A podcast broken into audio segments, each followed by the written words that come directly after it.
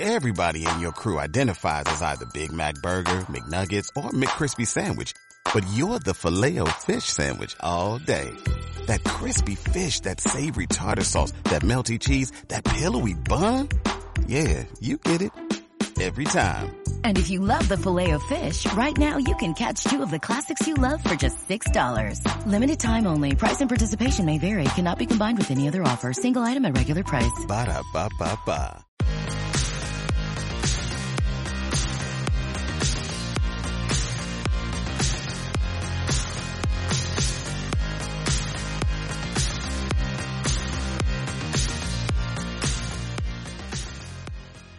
Hola a todos, bienvenidos a un nuevo episodio del podcast de MTV Pro y Mayot. En esta ocasión nos habla Luis Miguel del Cerro y vamos a entrevistar hoy a Carlos Núñez de AMBE, de la Asociación de Marcas y Bicicletas de España. ¿Qué tal, Carlos? Hola, buenas tardes, Luis Miguel. Bueno, la verdad es que teníamos pendiente hablar tú y yo desde hace tiempo y la verdad es que es una pena que tengamos que hacerlo justo ahora, macho, ahora justo en estas circunstancias. Bueno, mmm siempre es bueno aprovechar las oportunidades, o sea que hay que verle también el lado positivo a las cosas. Sí, bueno. Eh, para los que no conozcan AMBE, eh, ¿nos, lo puedes resumir en tres minutos a qué se dedica, a qué te dedicas, a lo que, en lo que consiste AMBE? Sí, AMBE es la asociación empresarial del sector de la bicicleta que reúne a marcas, distribuidores, importadores de bicicletas y de todo tipo de material ciclista. Eh, están las 40 principales compañías del sector en España y, bueno, pues todas las grandes marcas y distribuidores que conocéis son las que aglutinan AMBE. Y AMBE lo que hace fundamentalmente son dos cosas. Una, la defensa de los intereses de las empresas del sector ante las instituciones, fundamentalmente, y la promoción del uso de la bicicleta en todas sus vertientes, como medio de transporte, ocio, deporte, incluso cicloturismo, como forma de turismo. Esto es AMBE. Bueno, en este caso, eh, yo creo que tanto, tanto la audiencia como tú sabéis por lo que estamos hablando, eh, estamos hablando hoy, que es, bueno, pues la situación que se ha generado con la, con la crisis del coronavirus. Eh, ¿Cuál es la situación, cuál es la foto del sector de la bicicleta en España a 31 de marzo? Bueno, pues la foto es algo que coincide con la foto general, la verdad. prácticamente todo el mundo está parado y a la expectativa, ¿no? Mm, esa es la verdad. Eh, porque las marcas eh, han estado intentando ver si podían, las distribuidoras, las empresas, mantener alguna actividad, porque sigue habiendo comercio online. Desde, desde hoy ya prácticamente, con el decreto que aprobaron en la noche del domingo eh, de restricción, de restricciones más fuertes aún, pues el comercio online, online incluso eh, va a quedar más limitado, ¿no? Como sabemos, porque se va a poder vender lo que hay en stock, pero no se va a poder reponer porque no se puede fabricar. Y por tanto, pues es, eh, la actividad es casi de total parón. Una vez que cerraron las tiendas, eh, desde el 14, desde el Real Decreto del 14 de marzo, pues comenzó a decrecer la actividad bruscamente y el online, aunque tuvo un, un repunte los días previos y los primeros días de ese Real Decreto, pues luego también ha ido decayendo y ahora más, la verdad, con lo cual es de casi total actividad, eh, de casi total inactividad comercial, pero eso no significa que las empresas no estén hasta arriba. Yo lo que veo es que me es difícil hablar con, con muchos de los que hablo habitualmente, de mis asociados, porque empiezan prácticamente a las 8 de la mañana y acaban a veces a las 9, a las 10 y las 11 de la noche con gabinetes de crisis, planificaciones de tesorería, eh, mm, planes de contingencia, planificar el futuro, teletrabajo, videoconferencias. O sea que trabajar, siguen trabajando a destajo, incluso más, pero la actividad comercial está casi parada. Hablabas antes del comercio electrónico. Ayer analizábamos un poco la situación a raíz de, un poco el comunicado que enviasteis vosotros. Por lo que contabas, la situación es que puede seguir vendiendo eh, los comercios online, pero lo que no pueden ahora mismo es seguir reponiendo el stock porque no se puede fabricar. Claro. Es que digamos que este Real Decreto, que ha generado muchísimas dudas en un montón de sectores, eh, habilita a las personas que trabajan en la distribución, siempre personas por cuenta ajena, no autónomos, los autónomos pueden seguir trabajando, pero las personas que trabajan por cuenta ajena en la distribución de eh, productos comprados por Internet, y dice productos, pueden seguir trabajando. Entonces, los repartidores pueden seguir llevando los paquetes a aquel que haya comprado algo a través de una plataforma online, un marketplace. Eh, ¿Qué ocurre? Que, sin embargo, no está permitido la producción y no está permitido el reabastecimiento, para entendernos, de, los, eh, de, las, bueno, pues de, las plataformas de, venta online. ¿no? Entonces, ahora mismo parece, y veíamos ayer, yo estuve incluso en contacto para contrastar toda la información, evidentemente con Amazon, y, me decían pues lo mismo que me decían un poco el resto, ¿no? Hasta que agotemos stock podremos seguir vendiendo. Eh, una vez que se nos acabe el stock, lo único que podemos reabastecernos son los denominados productos esenciales, que todos comprendemos que son alimentación, medicamentos, material quirúrgico sanitario y todo lo demás, los productos esenciales. Y, esa es la situación ahora mismo. Eso te supongo que ha abocado, por lo que también hemos escuchado estos días y por lo que nosotros también hemos hablado con tiendas, a una cascada de, ERTES. Eh, desgraciada esta palabra, esto se nos está quedando, va a ser uno de, los, de las grandes palabras de la crisis del coronavirus, eh, pero bueno, creo que ha habido una cascada auténtica de, de, ERTES en la mayor parte de las tiendas de España. Mm, sí, yo con las que he hablado y desde el primer momento he estado intentando, he intentado estar muy en contacto con, con muchas de ellas eh, es que inmediatamente cuando cerraron, de hecho, algunas me decían, mira, yo he cerrado hasta mi tienda online, no me merece la pena. Eh, muchas de ellas también, por cierto, me dijeron, también he cerrado mi taller, aunque pudiera hacer algunas reparaciones de la gente que se sigue moviendo en bici eh, para ir a trabajar o tal, lo cierro. Yo cierro todo y hago un ERTE porque yo sé que no voy a poder mantener la plantilla y por tanto, oye, pues si tenemos que parar y paramos las ventas, todos los ingresos, pues tengo que pagar los costes y por tanto, pues hago un. Yo creo que es algo absolutamente mayoritario en el comercio minorista, por lo que nosotros sabemos.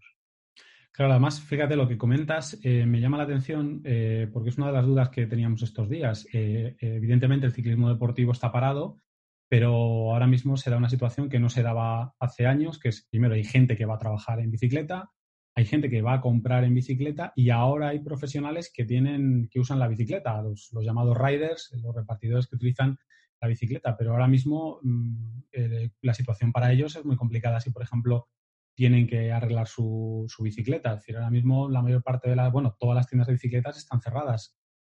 Sí. Eh, porque ahora mismo no se puede, por ejemplo, no hay, digamos, por así decirlo, no hay servicios mínimos de talleres de bicicleta, evidentemente. Pues no han estipulado nada en el último Real Decreto. Lo que sí que han estipulado es que los, eh, digamos, talleres de reparación de vehículos, de coches y camiones, ambulancias y todo lo demás deberían de eh, poder estar abiertos para dar servicio a cuerpos y fuerzas de seguridad del Estado, vehículos sanitarios, de emergencias, SAMUR, bomberos, a todos los que están trabajando, digamos, dejándose la piel ahí por la, en fin, por esta situación y para combatir el, COVID. Y, pero en los talleres de bicicletas no. Mm, ha habido mucha, mucho diálogo, mucho debate sobre el tema. Eh, sabemos, porque además se está publicando por aquí y por allá, que ha habido asociaciones eh, como AMBE, homólogas en otros países, como Alemania, por ejemplo, que han pedido al gobierno que se mantuvieran abiertos los talleres de bicicletas. También hace la semana pasada con EVI, que es la Confederación eh, Europea de la Industria de la Bici, a la cual pertenece AMBE, y la ICF, que es la European Cyclist Federation, eh, han pedido también a los gobiernos europeos que mantengan los talleres abiertos. Y, hoy, de hecho, también ha saltado la noticia que la World Cycling Alliance, me parece que se llama, que es, eh, digamos, la alianza de la industria de la bicicleta mundial, también lo ha pedido. Eh, nosotros, desde el primer momento que nos lo plantearon, mm, pensamos en, bueno, para empezar, esto es una decisión de las, de las propias tiendas y desde el minuto cero con las tiendas que yo hablé, repito, me decían, no, no, si yo voy a cerrar el taller y voy a cerrar hasta mi página web, no me merece la pena, esta situación es crítica. Em, sé que hay algunas tiendas que efectivamente pues, han mantenido el taller abierto y han puesto carteles eh, en, la, en, el, el o sea, perdón, en el escaparate diciendo, oye, si te mueves en bici y tienes alguna avería, puedes pasar por detrás al taller que te la podemos intentar solucionar. Sé que ha habido gente que ha mantenido un teléfono abierto para intentar solucionar esos problemas mecánicos que pudiera tener gente y tal, pero nosotros, desde luego, como AMBE, tomamos la decisión de no pedir al gobierno que se mantuvieran abiertos los talleres, porque primero, esto es una prerrogativa de los talleres, y segundo, nosotros consideramos, estamos en, pues probablemente en el segundo país con mayor incidencia del, coronavirus, ¿no? Los números que vamos viendo todos los días no los podemos eh, olvidar, no podemos dejarlos enfriar, ¿no? Simplemente viéndolos como números, son prácticamente 100.000 personas afectadas, no sé si ya casi, no recuerdo ahora mismo cuál es la cifra, pero miles de muertos.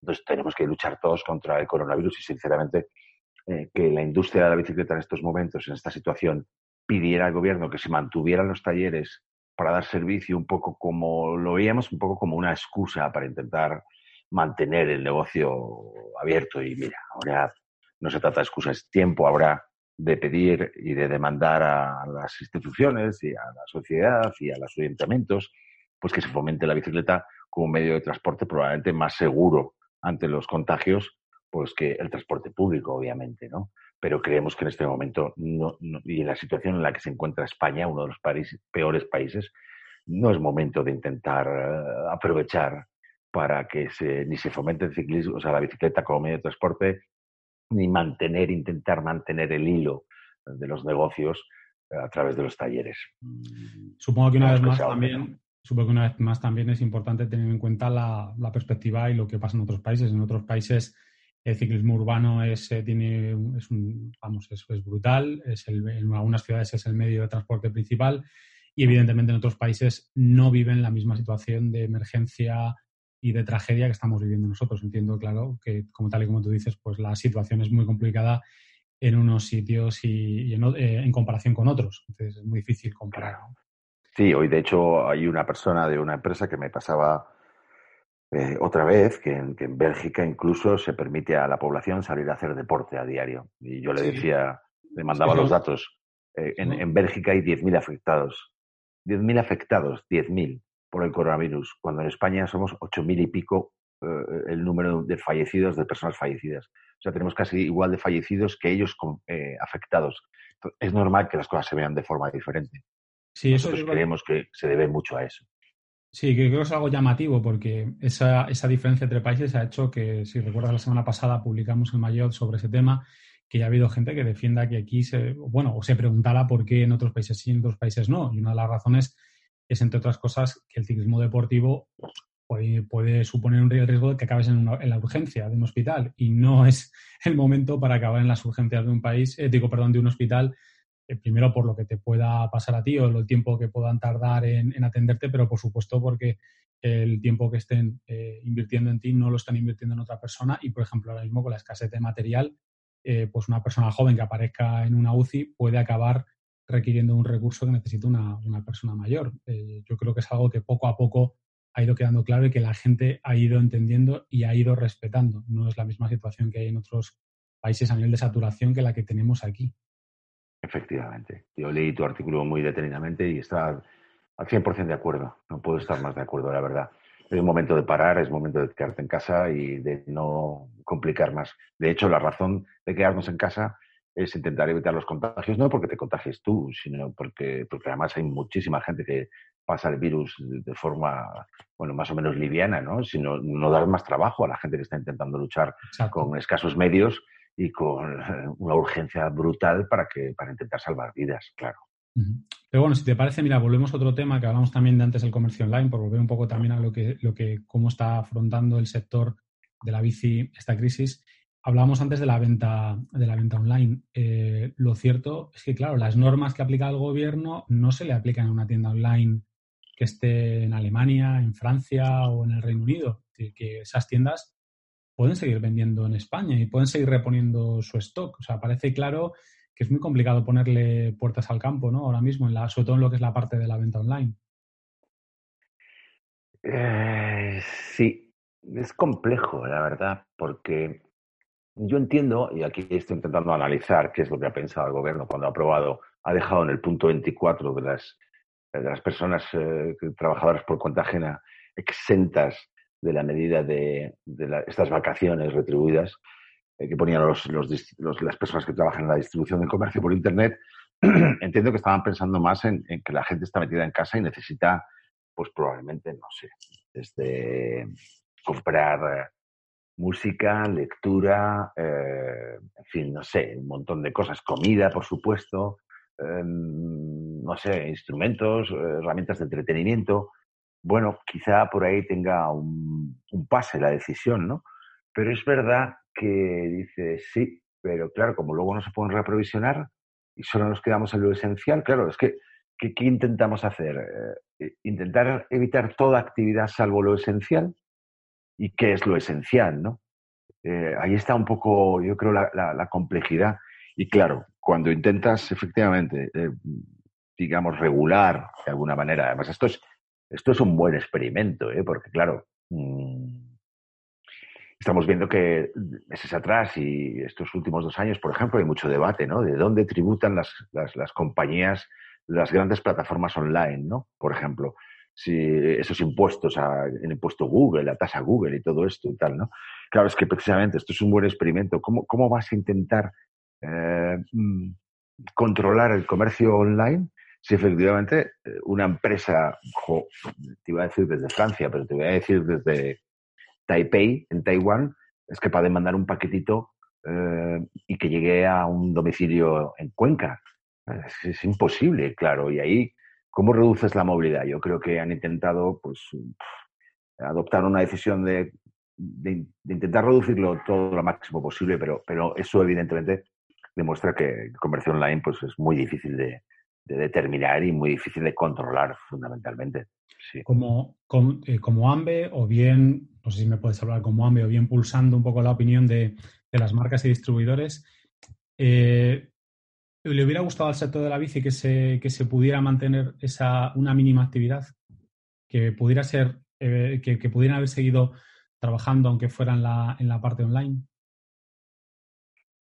Mm, es que consideramos que, estamos para cumplir lo, que lo que esté dictaminando el gobierno, ¿no? Porque estamos en un momento tan crítico que, bueno, que, que una manera de arrimar el hombro es esta, es, bueno, pues atenernos a las cosas que, que están, las medidas que están adoptando. Si nos hubiera gustado, hombre, pues eh, si te hablamos desde el punto de vista de negocio, hubiera sido ideal que hubieran quedado las tiendas abiertas, no, no, las tiendas online, las tiendas online hubieran quedado abiertas, se pudieran reabastecer, pero claro, si intentamos llevar, eh, que es, es, es, un poco el objetivo de este Real Decreto, la movilidad, eh, los movimientos, el transporte, a lo que supone un domingo, un domingo de esta época de crisis, pues es obvio que el comercio online también se tiene que venir, también se tiene que reducir y una manera que han hecho es, oye, pues al final que se pueda vender el stock de lo que hay en los almacenes en las plataformas logísticas de, de, online, pero que una vez que esté, pues no se pueda reponer. Y así, claro, claro que se reduce la,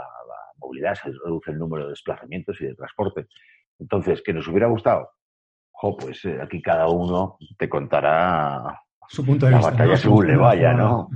Claro, si le preguntas a uno que le está funcionando la plataforma online, te dirá, sí, sí me hubiera gustado. Al que está a otro que ha decidido cerrar te dirá, no, no, no. A las tiendas físicas, sin, tienda online, te dirán, no, por favor, porque es competencia desleal. Hay muchas que tienen siempre esa, digamos, ese discurso. Entonces, yo no, no, no, soy capaz de responder. Solo diría que, eso depende. Pregúntaselo a cada uno. Tenemos que hacer una entrevista a cada, a cada distribuidor y a cada marca a, ver, cómo, a ver cómo lo ven. volviendo, al tema de, la, de, las tiendas y los ERTES, eh, tú tienes, aunque ya sé que vosotros como, como AMBE tenéis contacto, pero no sois la asociación, digamos, que la representa, pero tenéis noticias de si se, les, están aprobando con normalidad los ERTES eh, dentro de las tiendas, ¿está habiendo denegaciones? No, yo creo que no, no, tengo datos, no tengo datos. Desde luego ellos están plenamente concernidos por aquel Real Decreto de los ERTE porque les han obligado a cerrar. Eso desde luego, con lo cual tienen todo el razonamiento del mundo para poder hacer un ERTE.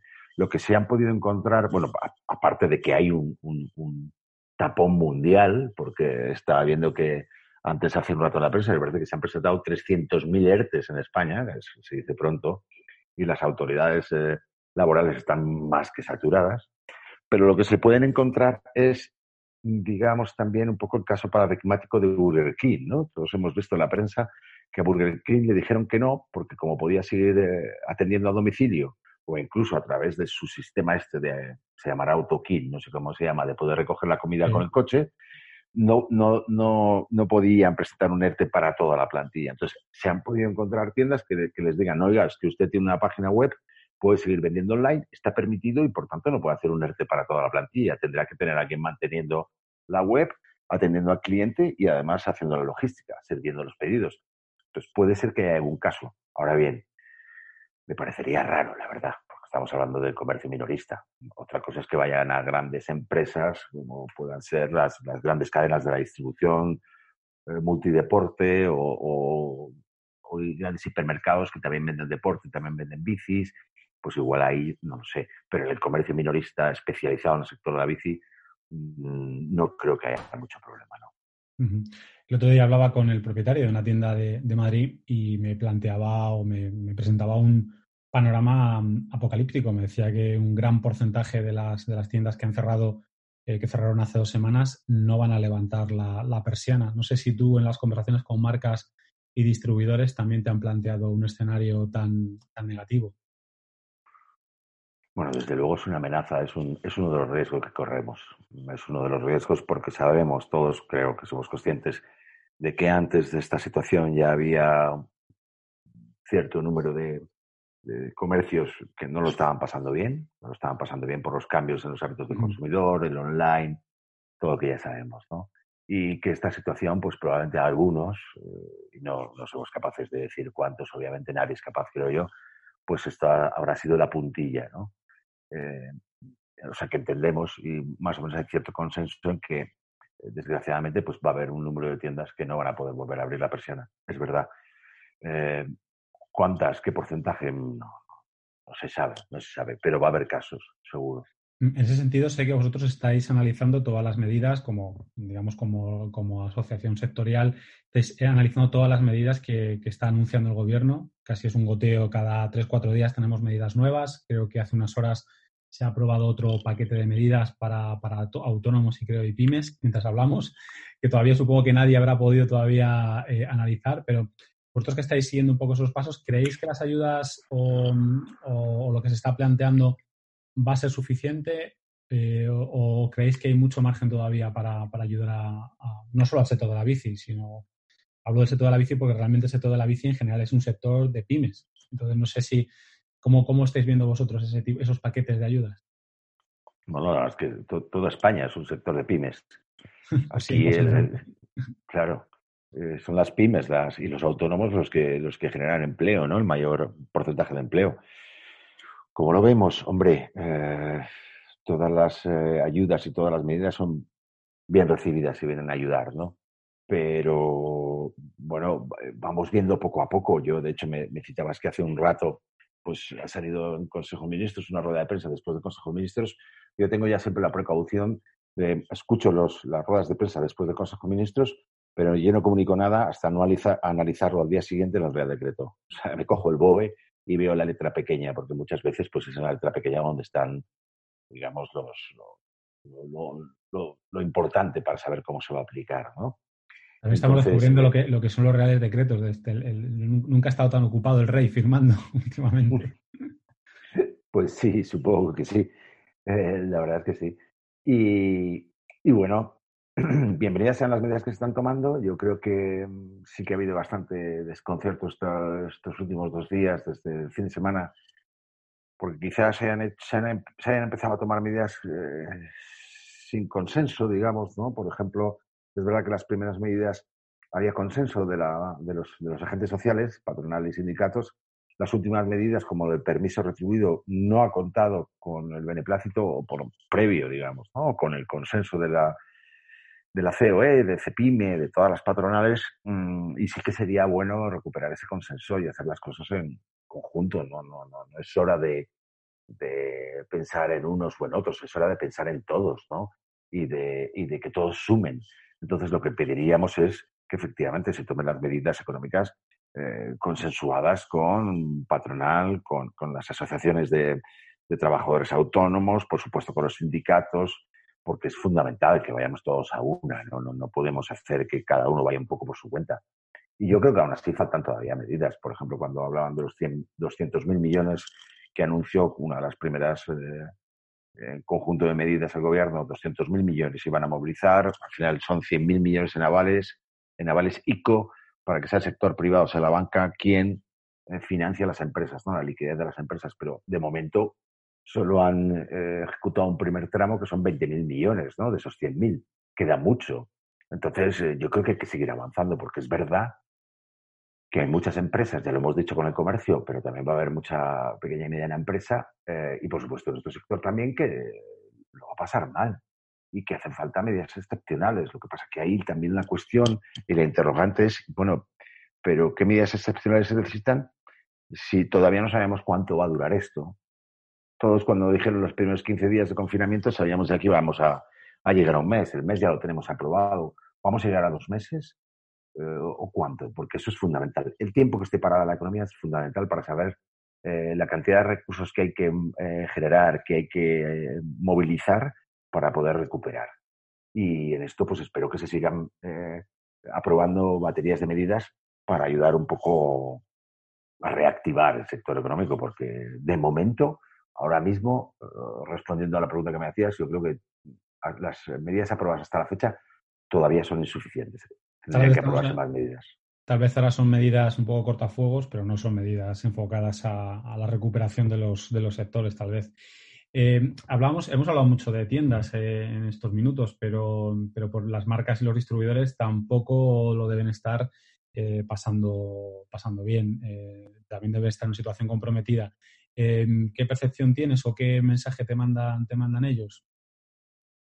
Bueno, ellos me mandan un mensaje de preocupación por la situación sanitaria, lo primero, y de ocupación para ver qué hacer, ¿no? Y cómo hacerlo. Eso es lo fundamental.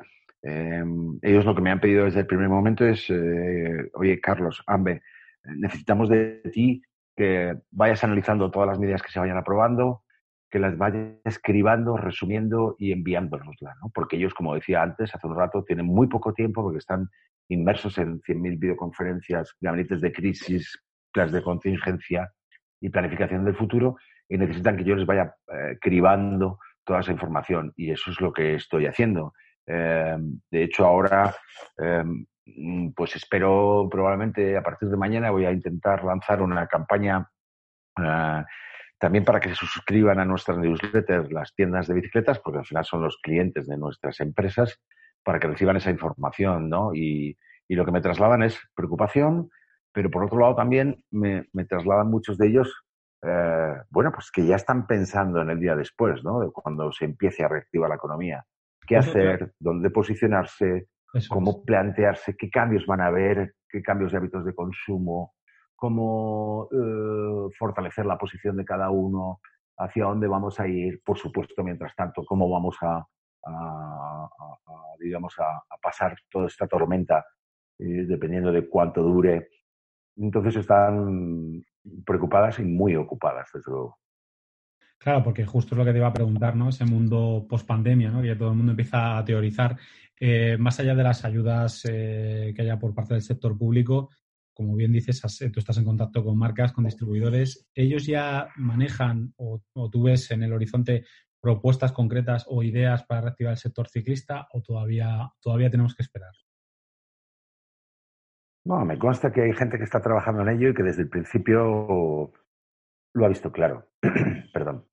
Ha visto claro que, su, que este era un momento para replantearse posicionamientos, estrategias, para escuchar mucho, para mostrarse y para colaborar, colaborar, colaborar con unos y con otros. Eh, pero definición de estrategia estrategias concretas, eh, pues eh, sé que están trabajando en ello, evidentemente, pues, pues eh, tampoco, todavía no han hecho públicas sus estrategias, ¿no? Y, lo que sí que mm, parece que hay un consenso bastante grande en nuestro sector, y yo creo que en otros muchos es, es, eso, ¿no? Es apoyarnos los unos a los otros para intentar salvarnos cuantos más mejor, ¿no? Salvarnos, entre comillas. Déjame que utilice este lenguaje un poco apocalíptico, ¿eh? porque estamos ya todos imbuidos de lenguaje. sí, sí, sí, es el lenguaje de, esta crisis, ¿no? Pero mm, te decía, perdóname, se, me ha ido un poco. Eh, sí, que hay que estar juntos, hay que estar motivados, hay que estar unidos para salir entre todos. Sí, exacto. Yo creo que mm, esto es algo en lo que además, eh, bueno, es, Luis Miguel en lo que yo trabajo, en realidad, pero no ahora, en la crisis, siempre. yo trabajo para una asociación a full time eh, y, la asociación lo que hace es unir las voluntades de, un número importante de empresas dentro de un sector, ¿no? Y, trabajar, ¿por qué? Pues por el bien común. O sea, por eso existen las asociaciones empresariales, ¿no? Ahora con más razón aún, ahora con más motivo aún, porque toda la información que podamos compartir, eh, todo lo que nos podamos apoyar los unos a los otros, todo lo que, en fin, las iniciativas eh, que podamos plantear en las instituciones y, y todas, eh, bueno, pues, pues los caminos que podamos emprender para intentar que nuestra reactivación efectivamente pueda ser un poco como todos estamos pensando, ¿no? Parece que hay, y probablemente me lo, me lo ibas a preguntar a continuación, ¿qué, crees? ¿Nos, vamos a reactivar rápido, no? Pues yo creo que, que, es posible, ¿no? Parece que hay bastante consenso en que la bici probablemente eh, coja ritmo antes que otros muchos sectores, o el deporte en general antes que otros muchos sectores, ¿no? Eh, bueno, pues ¿qué podemos hacer para que así sea, ¿no?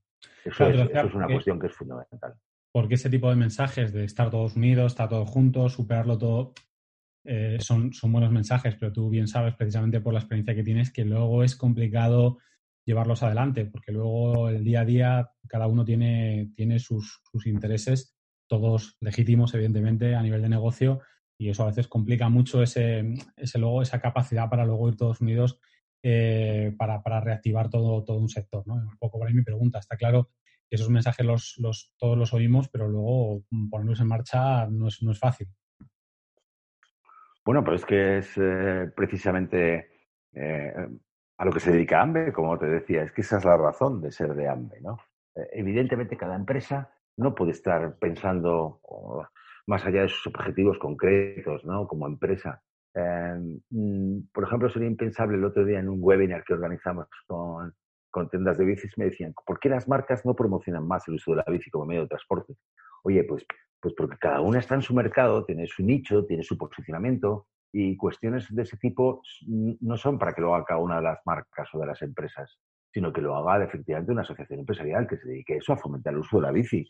¿Cómo? Pues aliándose con otras instituciones, otras asociaciones, como la Mesa Española de la Bicicleta, yendo a las instituciones, a las administraciones públicas, claro, esa es, labor, esa es la labor de la asociación y efectivamente eh, yo creo y espero que la gente del sector sepa, sepa reconocer, digo, los que ahora mismo no están en AMBE, pues que efectivamente para eso sirve AMBE y que en estos momentos se demuestra más aún, ¿no? De que ese tipo de guerras, ese tipo de batallas eh, no se dan cada uno por su cuenta. Esas batallas se dan todos, mostrando todos un frente unido en torno a una asociación empresarial, claro. Eso es, eso es fundamental. Y mm, porque además muchas veces la asociación, y esta por, por supuesto, eh, trabajan no por el beneficio de sus asociados, porque es imposible. Nosotros no, no, nos metemos como asociación en cuestiones competitivas, ¿no? De si es mejor esta estrategia que esta o esta marca que esta otra. No, nosotros estamos siempre en el plano de la precompetitividad y entonces lo que intentamos es que las reglas del mercado sean común para todos, que sean iguales, que sean estables y a partir de ahí promocionar el uso de la bici mandando nuestro mensaje a la sociedad en su conjunto, ¿no? Y esto es algo que, la, marca a marca eh, es muy difícil de hacer.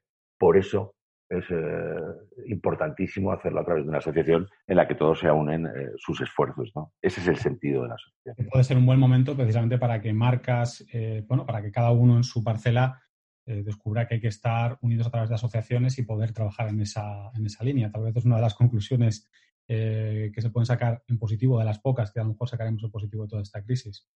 Yo espero que sí. De hecho, durante estas dos semanas y pico que llevamos de, crisis ya total, digamos, yo las comunicaciones, las informaciones que estoy enviando, no las estoy enviando a, mis empresas asociadas. A los asociados les mando algunas cosas concretas más sensibles, pero yo estoy comunicando a todas las empresas e incluso eh, medios de comunicación, organizadores de eventos, en fin, empresas de cicloturismo.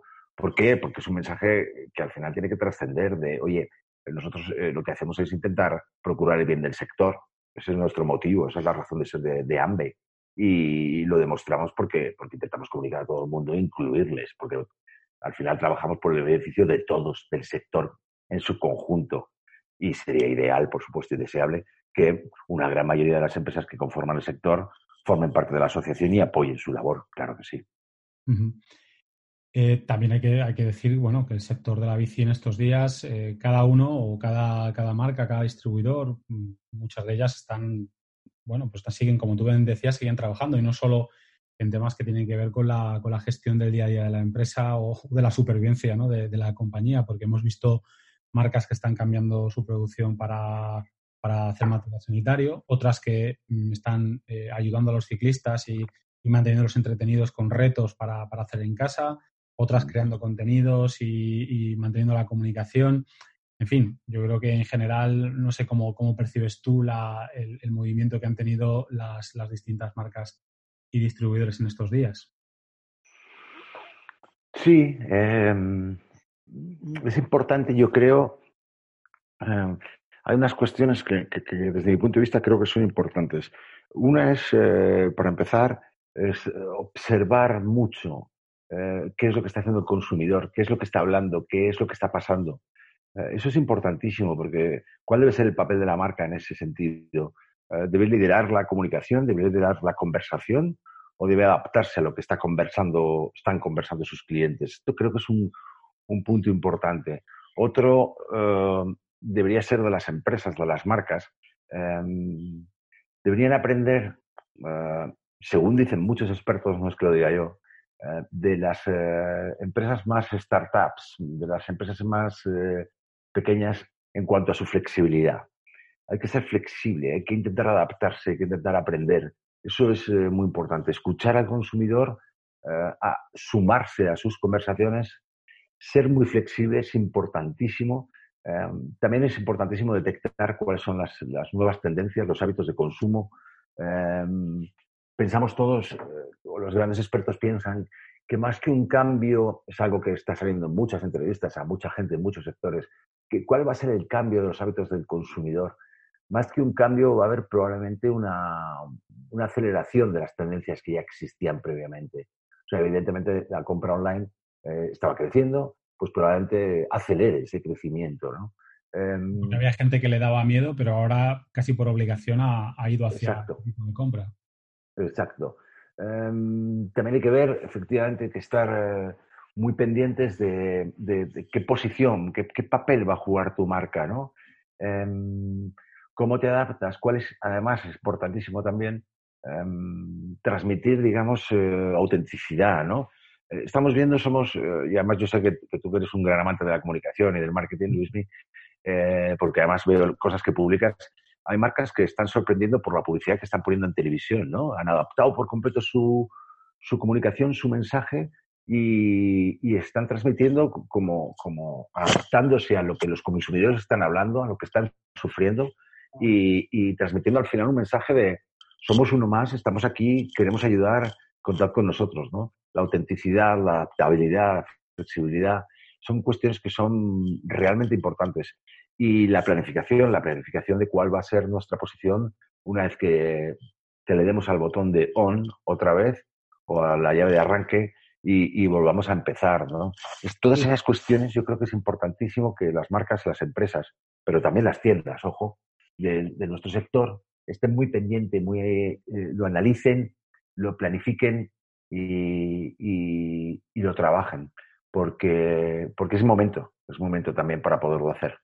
Sí, parece, parece claro que no es época para tener un lenguaje de, venta directa, de, querer vender, mm. sino una época para, para, como tú dices, escuchar y a la vez conversar eh, mm. con, los clientes, con, con, en este caso con los aficionados a, la, a, la, bici, en el caso que nos, que nos ocupa. Mm. Eh, y parece que hay una unanimidad en que las marcas que hagan eso y que, y que, estén junto a la gente y que además lo hagan de forma, de forma sincera, pues saldrán reforzadas al final de esta crisis. ¿no? Es algo que, que tendremos que, que evaluar en Espero que no en muchos meses. Hombre, esperemos que no. bueno, eh, una cosa, Carlos. Mm, hay temas, claro, que, ahora con todo esto que está pasando, por, dejar atrás, eh, bueno, por dejar un poco al lado al coronavirus, que solo lo podemos dejar un poquito al margen, pero no, podemos, es muy difícil de, obviar en, en, la conversación, ¿no? Pero ahora parece que hay temas, porque si te acuerdas, hace dos, tres semanas hablábamos de, de ellos y, eran, eran, eran esenciales, eran, eran duros y que ahora parece como que se nos diluyen, ¿no? Pero que siguen estando ahí. Te hablo, por ejemplo, como, como en los problemas que tenemos con, el, con la alteración de, de las bicis de pedaleo asistido, que, poco hablábamos de ello, ¿no? De la gente que está, está delimitando ese tipo de bicis. Eh, el problema que tenemos también con los productos que, de imitación o los productos de no homologados que llegan al mercado europeo, o por ejemplo en el caso de la bicicleta de montaña, el gran problema que tenemos de restricciones de acceso a los espacios naturales. Eh, estarás conmigo en que es, algo que al final esos temas no, los, no se pueden, vamos a tener que abarcarlos también, tendremos que abordarlos, perdón, dentro de poco otra vez, espero. Claro, es, eh, es perentorio que lo sigamos eh, abordando, desde luego. Yo tengo desde reuniones que se me han quedado cortadas justo dos días antes del decreto de confinamiento, digamos, con, por ejemplo, con el, codirector del Parque Nacional de la Sierra Guadarrama, con Pablo San Juan Benito, que tiene una reunión pendiente y estábamos hablando, oye, pues el lunes, me parece recordar que sería 16, eh, podíamos vernos, que al final, oye, mira, lo dejamos, Em, tengo también cosas pendientes, aunque seguimos un poco avanzando poco a poco, lo que nos deja un poco las urgencias eh, con el Plan Estratégico Estatal de la Bicicleta, eh, con un clúster de innovación empresarial que estábamos queriendo montar, que sería una de las herramientas de ese, de, ese Plan Estratégico Estatal de la Bicicleta. Por supuesto, hay que seguir avanzando con el tema de la deslimitación de las, de las e-bikes, que es importantísimo porque, porque al final el boom de las e-bikes pues, pues, pues no lo podemos cargar entre unos y otros. ¿no? Eso es un tema muy grave, muy grave.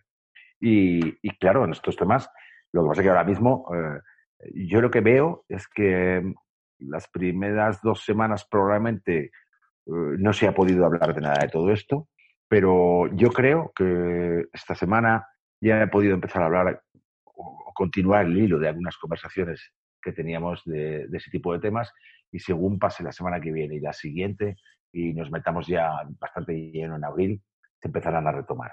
Porque habrá un punto, yo entiendo que también psicológico, una vez que alcancemos el famoso pico, eh, en el que, bueno, empecemos a trabajar todos, o, todos seamos conscientes de la reactivación, de que cada vez está más cerca, oye, que hay que retomar planes y los, y los problemas, las oportunidades, las amenazas siguen ahí y por tanto no han desaparecido. Se han producido unas nuevas, pero las antiguas siguen estando y por supuesto que hay que seguir eh, trabajando por ellas, claro. Precisamente ese, eso que hablabas antes, ¿no? De la necesidad de estar unidos para salir de esta, de esta crisis también ayude, ¿no? Para que eh, marcas, eh, distribuidores y bueno, toda la gente que agrupáis también se conciencie ¿no? de algunos de estos problemas que hay, porque por ejemplo el caso de las restricciones de, acceso a los espacios naturales, yo creo que estás de acuerdo conmigo que, ahí a veces se ha llegado un poco tarde. ¿no? Son, yo creo que a veces la, la, industria se ha dado cuenta del problema, no toda la industria, algunas marcas se han dado cuenta del problema un poco ya cuando lo tenían casi encima. Pues sí, puede ser verdad. sí, sí, sí, sí porque es verdad que hasta el PRUC, hasta la publicación del borrador del PRUC, y cuando INVA España nos llamó la atención, pues fue cuando empezamos a, concienciarnos en mayor modo ¿no? del problema que estaba habiendo.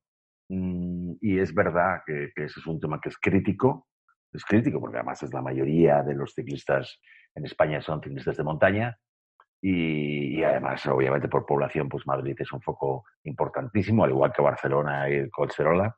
Y es un tema que, que, de nuevo, es fundamental estar unidos y presentar un, un, frente unido de batalla. Y espero que sean más conscientes. Lo que pasa es que ahora mismo nadie está pensando en eso. Estamos pensando en la asociación, eso sí, porque sigue siendo nuestro trabajo. Este es nuestro trabajo. Pero las marcas, una vez que pase todo esto, quizá podamos coger como banderín de enganche la promoción de la bici urbana, ¿no? de la bici como medio de transporte. Yo creo que ahí va a haber una oportunidad post-crisis, post-COVID-19, de que España haga un replanteamiento de su movilidad, digo los españoles, la ciudadanía, apoyado por las instituciones, y quizá también ahí podamos incluir, ah, digamos, para recibir apoyo de más empresas aún, pues el tema de, mountain bike, por supuesto, eh, y de alguno otro que es, eh, importante también, como el de las e-bikes. Bueno, Carlos, no, espero que, como, bien dices, poco a poco vayamos retomando, retomando las agendas, aunque sea por, por videoconferencia, y que bueno, vayamos viendo la luz al final de, este, de este túnel, que vayamos bueno, pues consiguiendo que, el esfuerzo que, se está haciendo desde muchísimos sectores, no, podemos olvidarnos de los sanitarios, de la, de la policía, del ejército, de, todos los que están trabajando en esto, eh, bueno, pues que todo esto vaya dando sus frutos y que, podamos la próxima vez pues vernos en persona y que ojalá lo que tú comentabas antes, ojalá que el sector ciclista, pues más allá del problema que está teniendo actualmente, pues se pueda recuperar también pronto. Ahí por lo menos tenemos la ventaja, Carlos, de que, de que cuando salgamos de, casa, espero que todavía sea primavera o verano. Sí, esperemos que sí. Nos pillaría en, plena temporada, desde luego, para poder disfrutar. Sí, lo que no sé muy bien es luego qué vamos a hacer con los que siguen la competición, como se empiecen a agrupar todas las pruebas, vamos a tener todo en, en septiembre, octubre. Ya sé que eso es algo a lo mejor que, que, hay, que Ambe no le pilla, pero yo el otro día hablaba con un amigo que me dice que se le están juntando tres eventos en un solo fin de semana. No sé cómo, lo va a poder hacer. Y ferias, porque viste ayer que ha publicado Sioter que pasa el 25, 27 de septiembre, ¿no? Que es eh, a los 15 días de festival en Madrid. Y es como, ostras, eh, vamos a ver cómo incide todo eso, ¿no? Eso ha sido curioso, pero ya no en el mundo de las, las pruebas ciclistas, sino en, todo el mundo deportivo, ¿no? En los mundiales, las olimpiadas, la, la, Champions, las carreras ciclistas, el Tour de Francia, el Giro. Eh, pues es, es, increíble, pero no va a poderse reorganizar todo, va a ser imposible para encajarlo en el último trimestre prácticamente del año. Eso no, va a poder ser. Sí, porque es ideal, pero no creo que pueda ser. De eso no hemos hablado porque no, no es eh, algo que considero de tu negociado, al menos de momento, pero también los organizadores de, eventos, eh, desde los clubes pequeñitos que están montando su carrera y su marcha con toda la ilusión del mundo, hasta los grandes organizadores que están haciendo eventos, carreras grandes o, por ejemplo, eventos como comentabas, Festival y Cosioter, eh, también para ellos están siendo momentos muy, muy complicados. Bueno, y desde luego, el otro día hablaba con uno de ellos, de los, de los más grandes, y me decía que habían suspendido ya 20 eventos. 20, ¿eh? que estaban previstos para eh, finales de marzo, abril mayo. Ellos han suspendido directamente de sus eventos, algunos lo han podido recolocar. Eventos que no eran solo de la bici, también había de bici, pero no eran solo de la bici, pero sí fundamentalmente del deporte, en la empresa. 20 eventos, eso a una empresa de eventos, de, eh, de eventos sin más, una agencia de eventos, es un, es un agujero importantísimo. Y luego hay otro tema que también a mí me preocupa mucho porque me toca, nos toca de cerca a nosotros, a nuestro sector, eh, que es el de cicloturismo. El cicloturismo porque está muy afectado el turismo, ¿no? Principalmente yo creo que va a ser una de las industrias o de los sectores más afectados en España. Eh, en España creo recordar que en promedio es un 10% del PIB nacional y este agujero de, de, todos estos meses, más luego recuperar la, la, imagen fuera de este es un país seguro, de que se puede venir, cuando además probablemente sabemos que hay muchos países europeos, que es nuestro principal mercado turístico, que están empezando ahora con la crisis. igual, luego, no nos interesa a nosotros dejarlos entrar. Claro, tienes toda razón. Entonces, y me preocupa el sector del cicloturismo por un lado, porque, porque este año pues, yo conozco muchas empresas, pequeñas agencias de viaje especializadas, grandes también, Em, que, bueno, que su día a día era duro porque estaban eh, apostando por un sector incipiente, pero que ahora de, repente se ve prácticamente, bueno, no prácticamente, se ve eh, cercenado por completo y, no, y no son empresas que tengan un músculo financiero ni un mercado consolidado. Entonces, no sé si tendrá que ser volver a empezar de cero, ¿no? Entonces, eh, también me preocupan mucho las empresas de cicloturismo. Cosa buena podría ser pensar que precisamente todas las grandes cadenas hoteleras y turoperadores y agencias de viajes en general, del turismo en general, van a buscarse las habichuelas, como se suele decir, y abrir nuevos mercados. Y puede ser que pongan más atención en el cicloturismo y al final pueda salir beneficiado el cicloturismo. Pero ojo, que sector no solo somos las marcas, las tiendas. El eh, sector de la bici somos, somos todos. Eh, somos las empresas organizadoras de eventos ciclistas, las marchas de cicloturistas, los medios de comunicación especializados como vosotros y como otros tantos que hay, las, empresas de cicloturismo. Y, nosotros desde AMBE siempre tenemos un poco la visión de, todo ese sector, de todos esos aliados del sector de la bicicleta. Y ojo, que no solo somos las marcas y las tiendas los más damnificados. ¿no?